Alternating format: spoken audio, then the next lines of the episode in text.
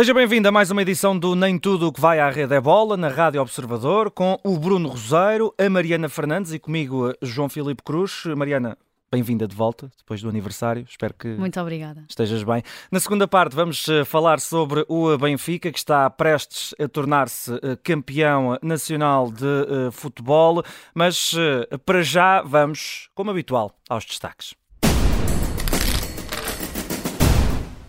Vamos começar pelo número, o número 1, que é precisamente o número de vitórias que falta ao Benfica para poder mais do que reservar o Marquês.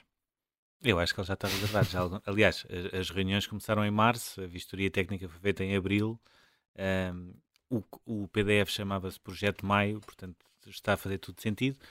Havia essa dúvida de um, que tipo de reação poderia ter o Benfica depois da vitória com, com o Sporting Braga. Dez minutos depois percebeu-se que não, não haveria assim muita uhum. história, ou seja, era uma questão de perceber um, por quanto acabaria essa vitória com, com o Portimonense. Uh, 30, durante 35 minutos o Benfica ainda foi virtualmente campeão, portanto foi o tempo de Evanilson marcar nos descontos da primeira parte, haver um intervalo de 22 minutos, que, que me parece que para a semana ainda vamos falar sobre isso, uh, e depois aqueles 11 minutos até estarem a empatar o jogo, um, acabou por ficar tudo na mesma agora. Nesta altura, há três cenários uh, possíveis. Uh, ou o Benfica é campeão no sábado, uh, se o Futebol Clube do Porto não ganhar em Famalicão, ou é campeão no domingo, se ganhar em Alvalade, ou então, na minha ótica, será campeão em casa com, o Santa Clara uhum. no, no, fim de semana seguinte. Parece-me que é, é uma conta que acabou, assim como a conta do segundo lugar parece-me que está acabada, do terceiro também. Uh, a da Europa praticamente, uh, e portanto é um campeonato que está estamos só está à espera sim, uhum. estamos só à espera de, de, publicar as coisas que terão de ser publicadas porque elas garantidamente já terão de estar eh, preparadas. Também já tivemos o Estoril a, a garantir a, a, manutenção com muita festa à mistura, Liga, é? exatamente. Portanto já já está quase tudo definido. Vamos uh, passar para a nossa uh, citação, que é do Sr. Juan Laporta, o presidente do Barça, depois da conquista do título de campeão de Espanha. Disse ele, ou perguntou ele, ou foi questionado sobre a possibilidade de Messi na Arábia Saudita, e Laporta disse: O Barça é o Barça, o Barça é a sua de Messi. Casa. Sim, uh, a verdade é que esta foi uma jornada em que o Atlético Madrid perdeu com o Elche, que também já está despromovido ao segundo escalão, portanto o Barcelona ficou um bocadinho com o verdadeiro match point para carimbar o título de campeão espanhol quatro anos depois, ainda há quatro jornadas do final, e conseguiu com essa vitória folgada no derby com o uh, espanhol. A verdade é que muito rápido, ainda na primeira parte já estava a ganhar por 3-0, portanto depressa se percebeu que seria mesmo o dia em que o Barcelona seria uh, campeão. Um dia que acabou por não terminar da melhor forma, percebeu-se logo à partida que por ser um derby da Catalunha em casa do espanhol, com o Barcelona a ser campeão e com o espanhol a lutar para não descer, as coisas poderiam tornar-se um bocadinho complicadas e tornaram-se uh, mesmo. Eu acho que poderia ter havido alguma parcimónia também uh, por parte uh, do Barcelona, se calhar não fazer aquela rodinha. Claro que estavam no seu direito, claro que tinham acabado de ser campeões, mas se calhar fazê-lo uh, no relevado do clube rival da mesma região, uma região que vive o futebol de forma muito intensa, Uh, e que está a lutar para não descer, um, foi um bocadinho quase abrir a porta àquilo que acabou por acontecer e que não deixa de ser um episódio muito triste com aquela invasão de campo e todo, toda a comitiva do Barcelona a ter de fugir uh, do relevado para, para o balneário. Xavi consegue o primeiro grande título como treinador e juntam-o a todos aqueles que conquistou enquanto jogador. Busquets tem esta tão uh, desejada despedida sendo que ainda não se sabe propriamente o que é que vai fazer no futuro. E o Barcelona vai também retirar uh, dividendos financeiros desta conquista quatro anos depois. E Juan Laporta, obviamente, o presidente do clube, consegue aqui o seu primeiro também grande troféu, o seu primeiro grande feito, uh, depois de voltar a assumir a liderança do Barcelona na sequência da saída de, de Bartomeu. Foi o rei da festa quando chegou ao balneário, fez questão depois também de puxar dos galões durante a festa para assegurar não só que era o primeiro título de muitos, mas também para dizer então que uh, se a Liga aprovar o plano de viabilidade que o clube apresentou, tendo em conta que teria de reduzir uh, em 200 milhões os custos para ficar dentro daquilo que está estipulado pelas regras, então pode e consegue trazer Lionel Messi de volta, para além de outros reforços para melhorar melhorar uh, o plantel. Uh, agora vou acrescentar uma coisa, tu não me deixaste acrescentar uma coisa que, que, era para a Mariana acrescentar sobre o Farense, que está quase a subir ah. divisão também. Um, ehm, vamos ver também para a semana. em relação ao Barcelona, uh, há aqui dois pontos curiosos. Uh, primeiro, uh, falar de, de Laporta, eu acho que é, é, é fantástico um, a capacidade que ele tem de transformar uma vitória num campeonato Uh, onde, uh, sem tirar mérito à conquista do Barcelona, uh, o Real Madrid esteve muito abaixo e praticamente acabou por abdicar desse mesmo campeonato. Ele consegue dar a volta, ser a estrela de tudo isto e basicamente dar um recado à Liga que é se queremos um Barcelona mais competitivo e se queremos o Messi de volta para a Liga começar a ser mais competitiva e mais valorizada, convém que vocês aprovem o nosso plano questão, o plano, questão, o plano do Barcelona uh, envolve reduzir e muito os custos uh, a nível de ordenado, embora as saídas de Piquet e Buscas e provavelmente uh, Jordi Alba uh, ajudem nisso, mas não é o suficiente. A maneira como ele consegue dar a volta a isto no, no discurso de, da vitória um, além das imagens que quem não viu, recomendo vivamente, da entrada dele no balneário, que me fez lembrar um uh, presidente que também passou por um clube grande uh, português, uh, mas nunca chegou a celebrar um campeonato, mas eu diria que seria exatamente a mesma coisa e a mesma entrada se tivesse sido assim. Acaba por ser ele a estrela, digamos assim, uhum. desta vitória. E depois um outro ponto que eu acho que é o mais curioso em termos mais futebolísticos, que é o Barcelona, que é uma equipa que vai ter sempre um ADN posse vai ter sempre um ADN ofensivo, uh, que tem jogadores como Pedri e Gavi, que tem um goleador como Lewandowski, que chegou e cumpriu a sua missão, e acaba por ser campeão a sofrer 13 golos só, e sofreu agora dois neste último jogo que já estava praticamente ganho, um, ehm, com mais 10 jogos a ganhar pela vantagem mínima sem sofrer golos. Eu acho que isso é sintomático de, uh, se nós quisermos encontrar um segredo para esta vitória do Barcelona, é exatamente isso. Não tem propriamente os melhores defesas da Europa, não tem propriamente o melhor setor, se juntarmos tudo, embora o Ter Stegen para mim esteja no top 3 dos melhores guarda-redes, mas em termos coletivos conseguiu essa capacidade do trabalho sem bola que ajudou em muito nesta conquista. Uhum. Passamos eh, para a figura desta nossa semana que já passou. Eh, a figura eh, vem de, do Giro, de Itália, e esteve no melhor e no pior. Sim, eh, eu, eu diria que eu estou muito pior das costas do que o Remco está fisicamente por ter Covid. Eh, deixa-me acrescentar isso. Um, diria até que, e o nosso João Miguel Santos já tinha falado dessa eventualidade, uh, não me admiraria se Remco abdicasse deste giro para ir ainda ao Tour. Uh, se a preparação uh, conseguir ir nesse sentido, ou seja, se ele conseguir ainda ajustar a sua preparação, uh, não me admiraria. Agora, a questão é, ele foi a grande figura da semana porque ganha o primeiro contrarrelógio de uma maneira fantástica e com uma diferença grande, Uh, acaba por abdicar depois da camisola rosa e a Sudal faz isso quase propósito porque sabe que não consegue aguentar durante três semanas um, ehm, a cabeça do pelotão, ou seja, uh, acabou por abdicar para o Lectensund uh, quase como uma dádiva de fiquem aí com a camisola rosa durante uns dias e depois provoca o Roglic a dizer que ele está nervoso e não tem pernas para ele na primeira etapa a série mais de, de montanha. E a maneira como ele ganhou o contra-relógio só com um segundo de vantagem do Geraint Thomas, nós olharmos para os resultados pensamos, ok, ele era claramente o favorito. E eu diria que o Remco, nesta altura, provavelmente até poderia arriscar-se a não ir sequer ao pódio porque fisicamente não estava nas melhores condições. Um, pode ter sido, de facto, por ter contraído Covid-19 e nós não sabemos nunca uh, o impacto que isso tem ou não. Houve um corredor que iria alinhar hoje, acabou por não alinhar, um, mas que tinha Covid-19 e que ia na mesma andar no giro, e isso não é proibido nesta altura, ou seja, desde que existam as precauções da máscara, etc., não é proibido quem tenha Covid-19 de participar na competição. A questão é como é que estão fisicamente.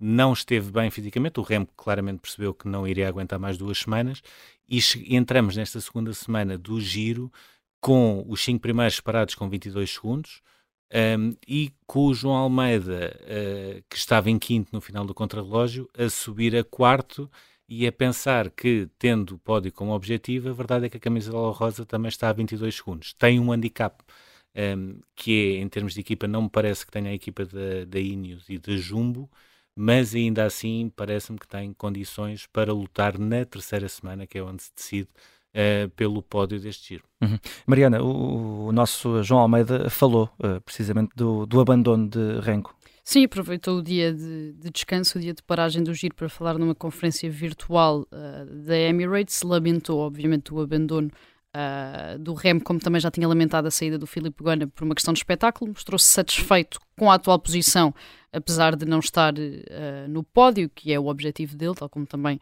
Uh, nos disse aqui em entrevista, mas deixou essa garantia de que o giro a sério ainda não uh, começou, de que o giro a sério, na verdade, só se uh, joga, digamos assim, na última semana, que ainda ninguém ganhou ou perdeu nada, e só faltou quase recordar o trajeto do Tauga Ganart quando ganhou em 2020, para dizer que está tudo em aberto até essa última e terceira semana de competição. Vamos ao marco, isto é um marco enfim, é, é, é, daquelas figuras que já quase não é figura, né? pela, pela, repetição. Mais três medalhas para o nosso Fernando Pimenta na primeira taça do mundo de canoagem na Hungria. Foi eh, aquela dose habitual, não é? Uhum. Sim, o Fernando Pimenta já nos habituou à ideia de que em condições normais e se não tiver azar, uh, à partida conquista medalhas em tudo aquilo em que se mete, seja duro ou não, uh, depois acho eu que é a indefinição, mas à partida quando as coisas correm bem em tudo aquilo que ele pode controlar, conquista medalhas sempre que compete. A verdade é que nesta uh, primeira grande prova internacional 2023, esta primeira taça do mundo na Hungria, uh, venceu no K1 500, depois conseguiu também a medalha de prata no K1 1000, perdendo com uma das principais ameaças húngaras, e sabemos que a Hungria é uma das potências também na canoagem, e com uma das principais ameaças húngaras da distância, o Adam Varga, e depois conseguiu também um bronze em K2 500 mistos com a Teresa Portela, numa experiência nova também, feita pelo canoista, tal como já tinha acontecido no ano passado. Falhou só essa quarta medalha quando as coisas de facto não correram bem, quando aquilo que ele pode controlar não correu bem, partiu o leme no K1 5000. Em condições normais, chegaria também ao pódio, depois de começar a época com o 15 título nacional, eh, precisamente em K1 5000.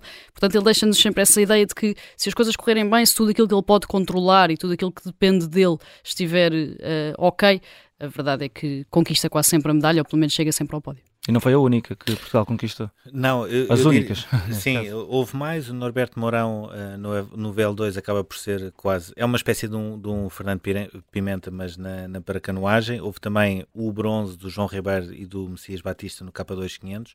A grande novidade acaba por ser esta prata do Elder Silva na, no CO200, ou seja, porque Portugal não tem propriamente uma grande tra tradição na, nas canoas, tem no caiaque não tem uhum. tanto no, no canoa, daí a diferença ao K e o C, um, e foi, foi muito positiva esta medalha.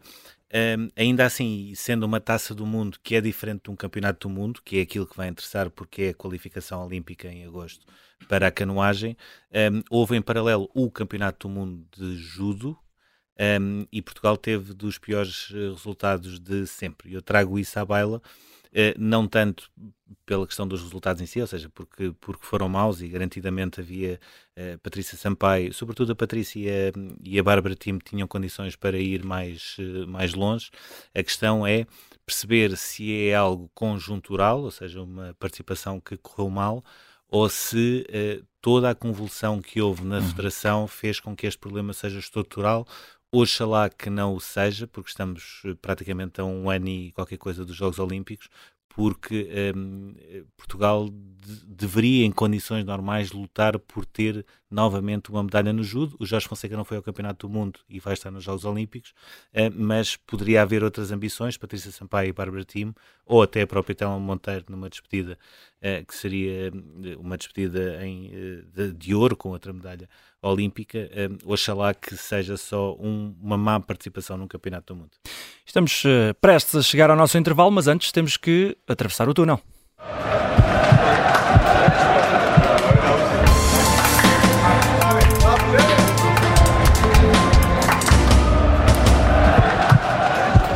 E vamos, como sempre, à nossa pergunta à espera de resposta, e esta de certeza que ecoou em muitas cabeças uh, uh, a questão Grimaldo. A partir do momento em que é apresentado oficialmente por Bayer Leverkusen, vai ser encostado? vai jogar pelo Benfica. Isto foi um bocadinho estranho. Uh, foi mais do que isso. no Benfica não, foi só, não acharam que fosse só estranho. Um, ehm, contra o Sporting, uh, sim, ou seja, o número 3 na apresentação das equipas vai lá estar, não vai ser Ristich a jogar, vai ser Grimaldo. Um, no jogo com o Santa Clara, se as coisas estiverem decididas, começa a ter algumas dúvidas. Uh, ainda assim, não que, que, ninguém espere que Grimaldo seja hostilizado uhum. uh, no caso de haver uma festa do Benfica. Agora, uh, caiu muito mal por várias razões. A primeira razão é que o Benfica não pode dizer nada em relação à ida à Alemanha para fazer exames médicos, porque a única coisa que correu mal foi que isso foi divulgado publicamente, porque caso contrário ele estava num dia de folga, folga foi resolver a vida dele, um, está nesta altura em final de contrato e poderia tê-lo feito. O problema aqui foi uh, ter se tornado público antes do tempo um, e mais tarde, ou no dia seguinte, segunda-feira, uh, ter sido oficialmente uh, apresentado pelo Bayer Leverkusen.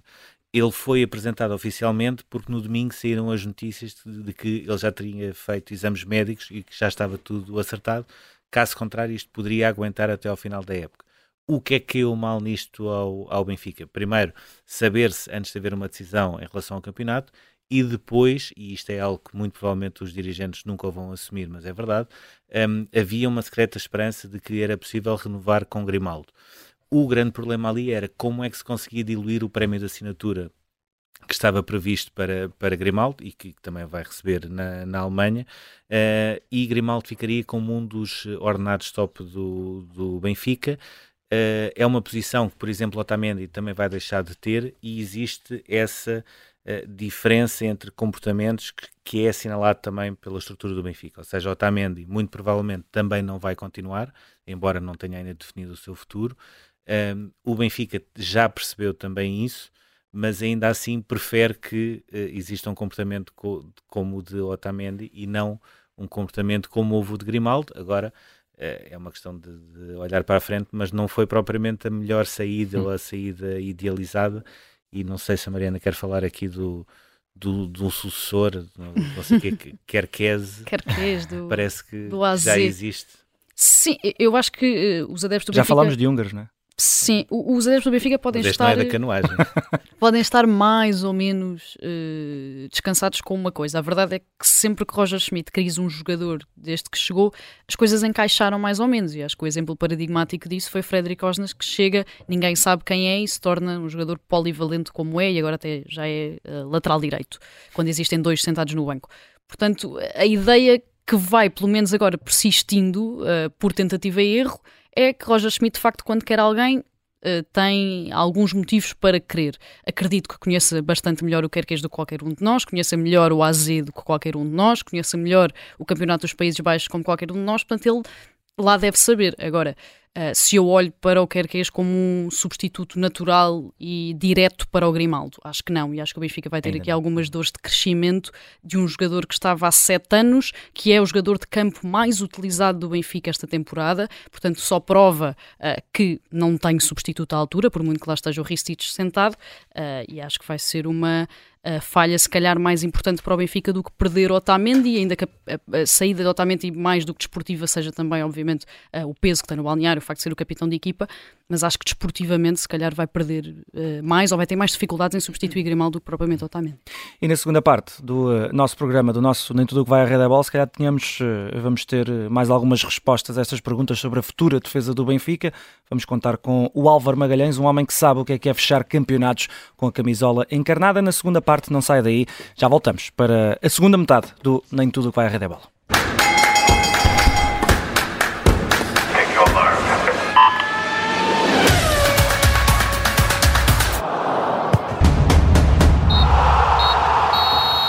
Bem-vindo de volta ao Nem Tudo o que vai à Rede é Bola. Nesta segunda parte vamos falar com alguém que sabe perfeitamente o que é ser campeão eh, pelo Benfica. Álvaro Magalhães já está aqui connosco. Muito boa tarde, obrigado por ter aceitado o nosso boa convite. Boa tarde, eu. Boa tarde, obrigado. Eu. Como dizia, o Álvaro já está habituado, ou foi habituado, ou habituou-se a ser campeão pelo Benfica, quatro vezes campeão, mais de 250 jogos com a encarnada uh, no corpo.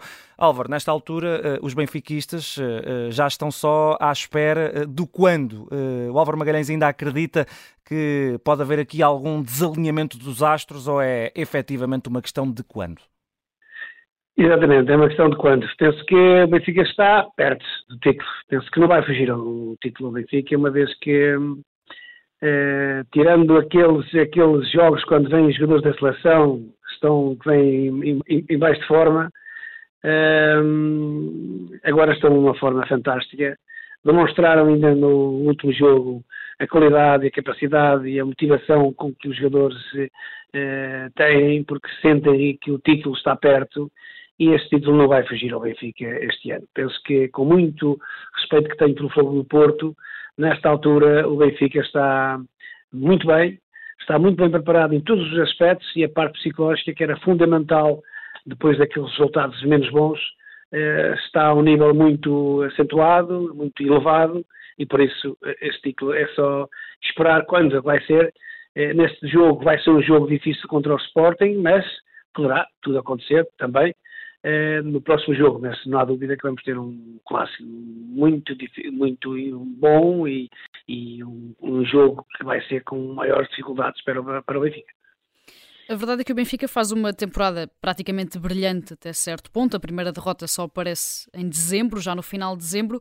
Esta conquista do campeonato torna-se ainda mais relevante depois daquele período de três derrotas consecutivas, quatro jogos sem ganhar. Ou seja, a ideia de que existia um obstáculo e que mesmo esse, esse obstáculo foi superado numa fase já decisiva, já crucial da temporada.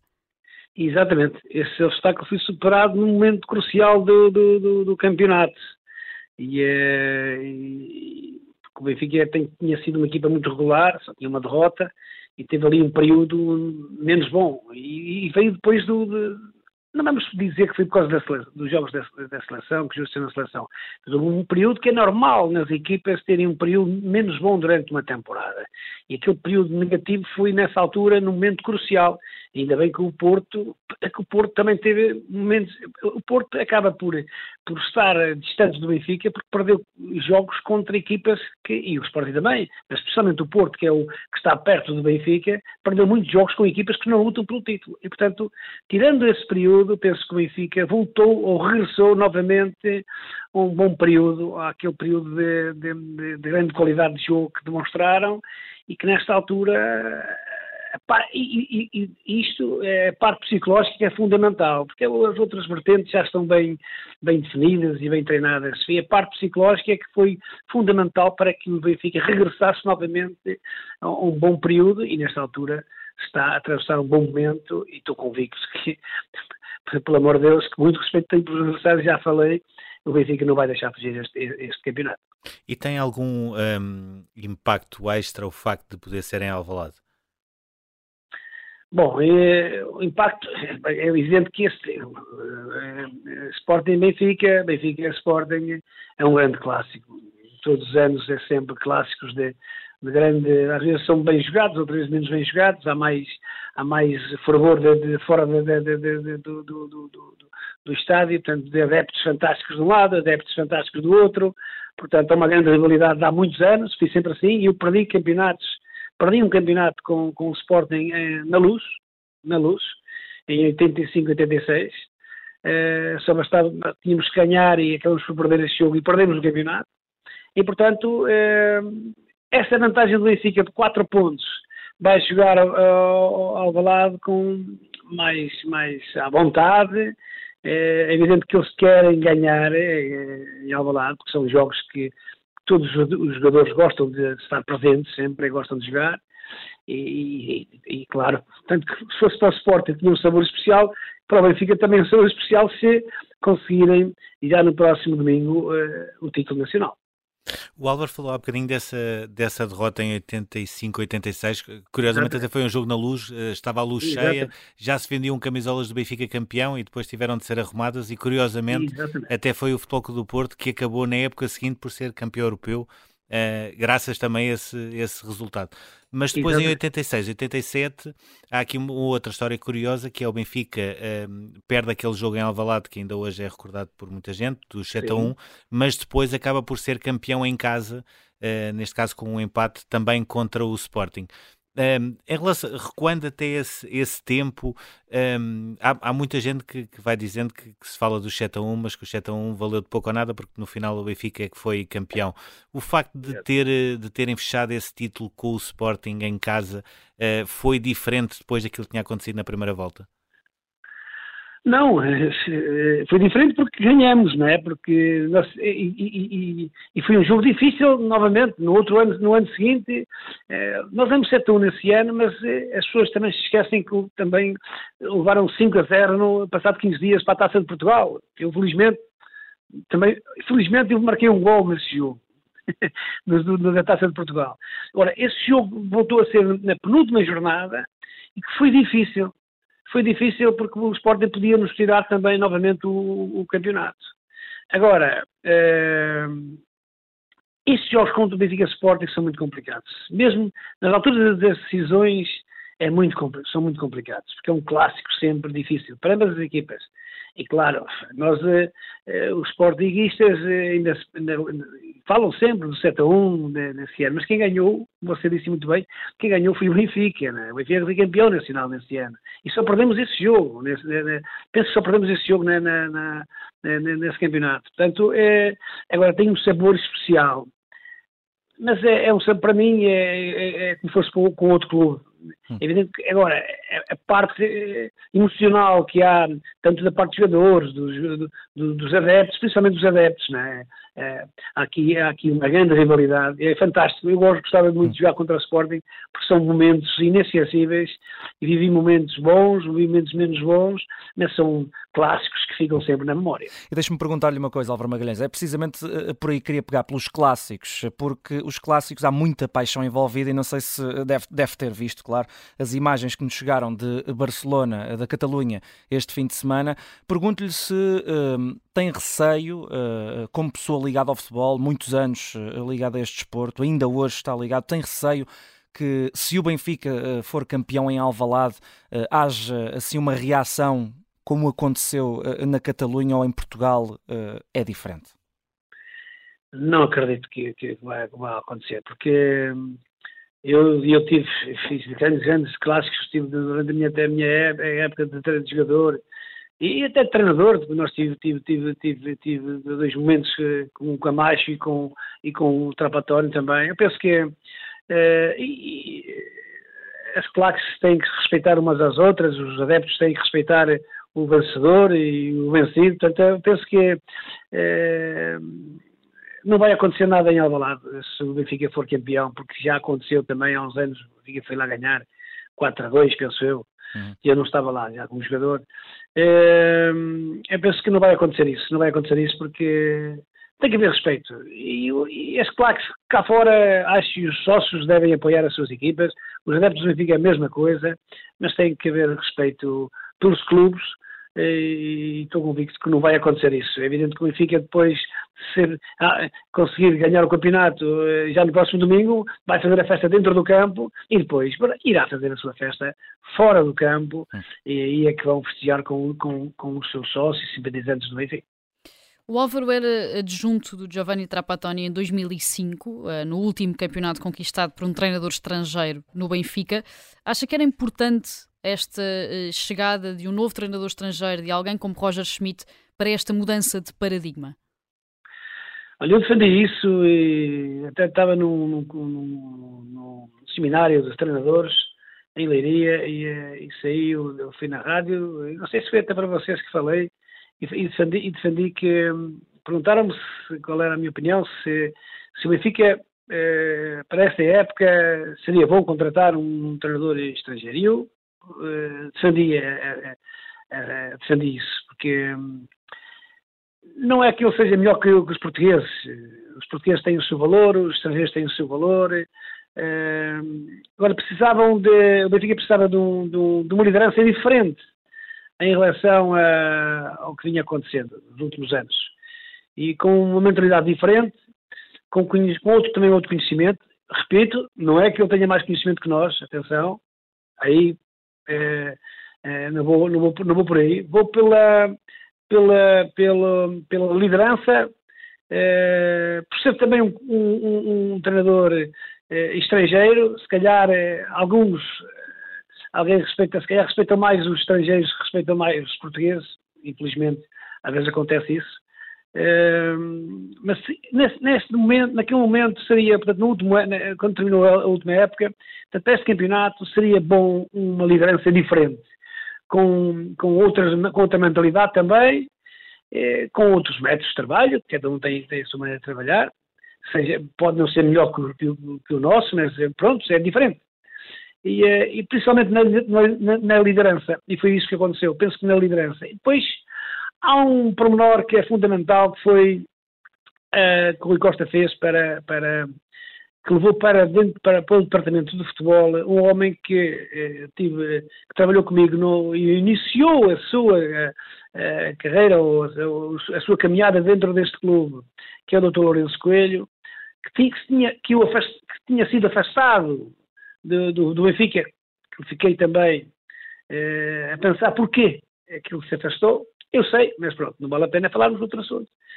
Uh, e, a, e, a, entrada dele também para, para, para, para, para o departamento de futebol ou para ser o líder de, nessa área, Uh, o Rui Costa uh, contratou ou foi buscar um homem que lhe deu realmente essa possibilidade de uma outra liderança, de uma liderança pragmática, uma liderança que permite que, para ter sucesso, há que percorrer um caminho. E o Dr. Lourenço Coelho sabia perfeitamente que esse caminho ele conheceu em 2004 2005 e, eh, e, eh, e por isso também temos que dar uma, uma elogiar a, a estrutura que foi montada para que o treinador diferente, com uma liderança diferente, com um conhecimento diferente também, com outra mentalidade, pudesse ter condições de, de conseguir ganhar o campeonato. Agarrando aí nessa ideia ainda do, do Roger Schmidt, um, é, há claramente uma marca que, que fica de, do primeiro ano dele, que é a maneira como o Benfica joga um futebol uh, ofensivo, uh, sobretudo durante a primeira volta, uh, foi mais essa imagem de marca, mas ao mesmo tempo, e agora nesta segunda volta, um, já víamos também Roger Schmidt não só a falar do jogo, mas de vez em quando a falar de, de arbitragens. Aquilo que eu gostava de perguntar é se a marca que Roger Schmidt deixa na Liga Portuguesa é maior do que a marca que a Liga Portuguesa está a deixar em Roger Schmidt. Eu acho que a marca é as duas, não é? Porque ele também, é, a marca, ele, ele, ele, ele não conhecia o futebol português, é, se calhar, se calhar a essa era a também, parte boa, não era? Exatamente, era, sim, era a parte boa. É, isso é, é uma realidade. Enquanto as coisas estão a correr bem, é, não se vai mexer nas coisas negativas, não é? Porque ele também via e observava. Quando as coisas acontecem à nossa equipa, uh, aí já é diferente. Portanto, o discurso já começa a ser diferente.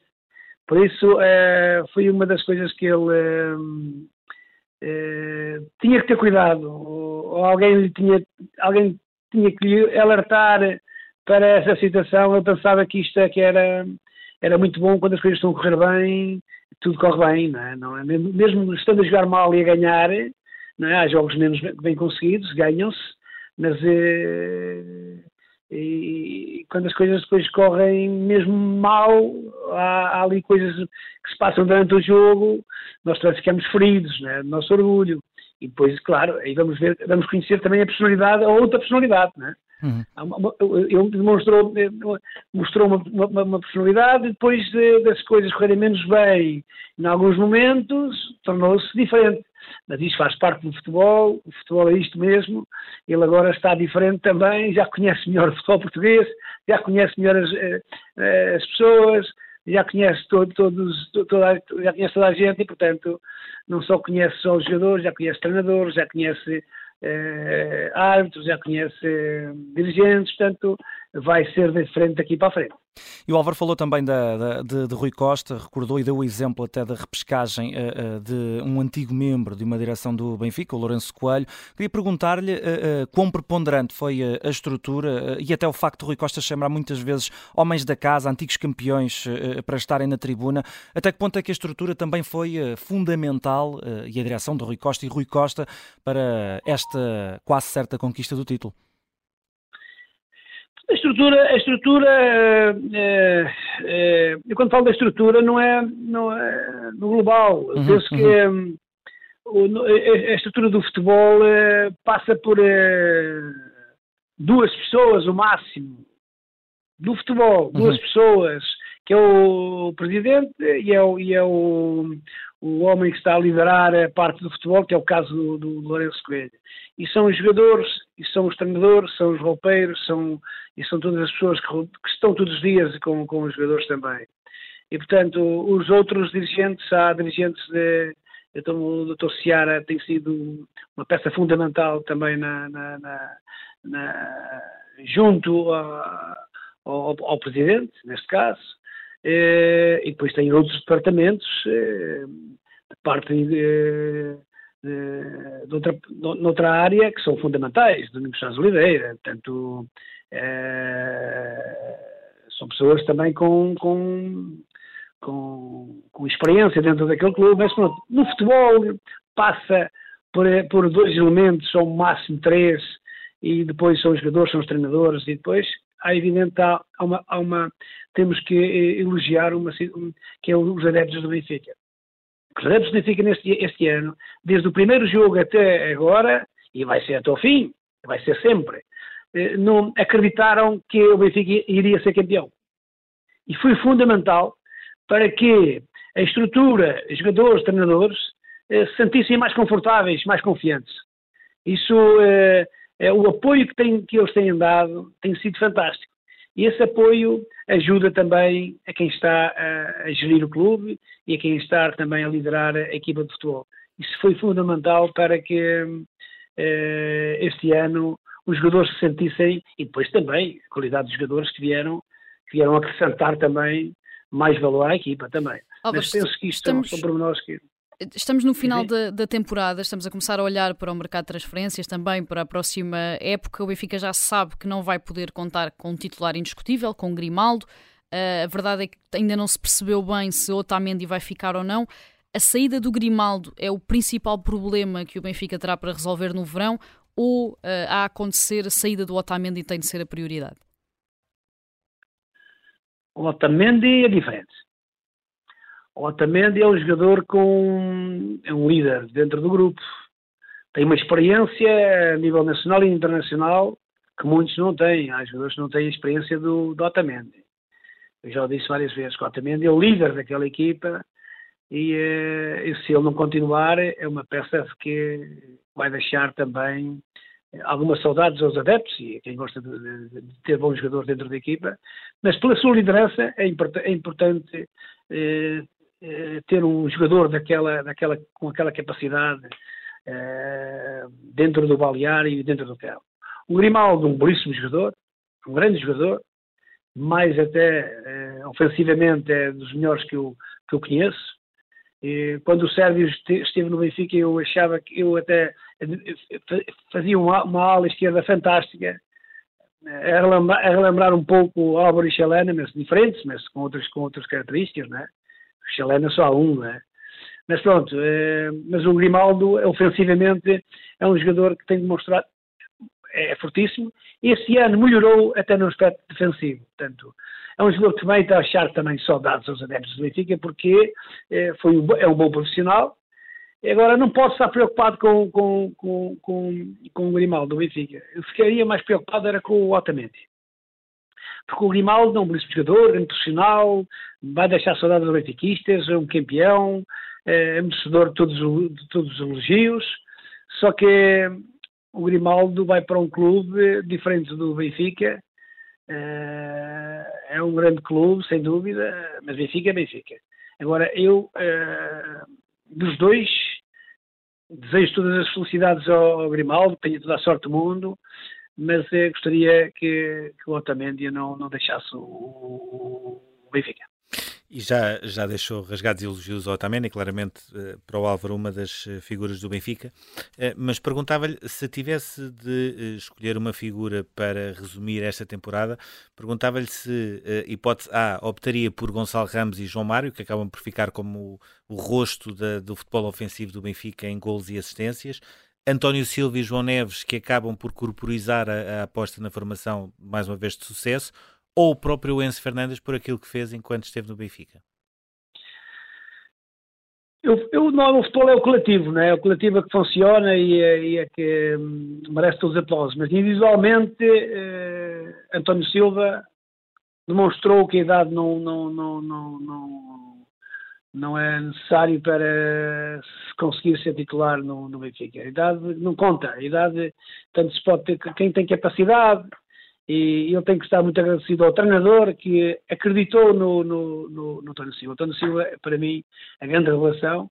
Apareceu agora um menino também, o João, que, que, é, que é um jogador, parece que já, já joga no Benfica, bem, já, o Benfica já joga há muitos anos, que já joga no, na equipa principal há muitos anos, portanto, uma maturidade, mesmo com aquela, com aquela, com aquela idade, um jogador adulto a jogar futebol, um jogador que não tem medo, é isso é que tem é o verdadeiro jogador, um jogador que não tem medo, eh, isso, tem, isso tem valor, vai demonstrá-lo dentro das quatro linhas. Foi isso que estes dois jogadores jovens. O Gonçalo já teve lá no ano passado, também uma peça fundamental, como o João Mário, mas há outros. Eu penso que o João Mário tem períodos bons, o, o Gonçalo também tem períodos bons, mas agora tem, está um período menos bom. Mas temos que elogiar todo o coletivo. Eu posso falar no Alsan, que é um jogador de, de grande nível. O Alsan é dos melhores jogadores que, que o Benfica tem. E o Enzo foi-se embora, Enzo Fernandes, e eu disse na vossa rádio algumas vezes que o Enzo Fernandes é um belíssimo jogador, mas que não ia fazer falta nenhuma. Porque dentro do, do, do, do, do belíssimo jogador, sem dúvida, foi um bom negócio para o Benfica, mas eu não trocava o, Enzo, o, o, o Alçanos pelo, pelo, pelo Enzo Fernandes. Preferia ter o Alçanos e, e deixar sair o, o, o, o, um, o Enzo. O Enzo. O, o, Enzo Fernandes deixava-o sair, mas e ficava mais preocupado se o, se o Alson tivesse saído do que o, que o Enzo. Porque são jogadores diferentes, o outro também é um belíssimo jogador, mas este, é, este hum. é o grande craque do Benfica naquela, em todas as posições, ele joga em todas as posições. Esse é o grande craque. Ainda não está a jogar eh, eh, na sua posição eh, sistematicamente. Hum. Joga, tanto joga no meio como joga a lateral direito, portanto agora está a jogar a lateral direito. Hum.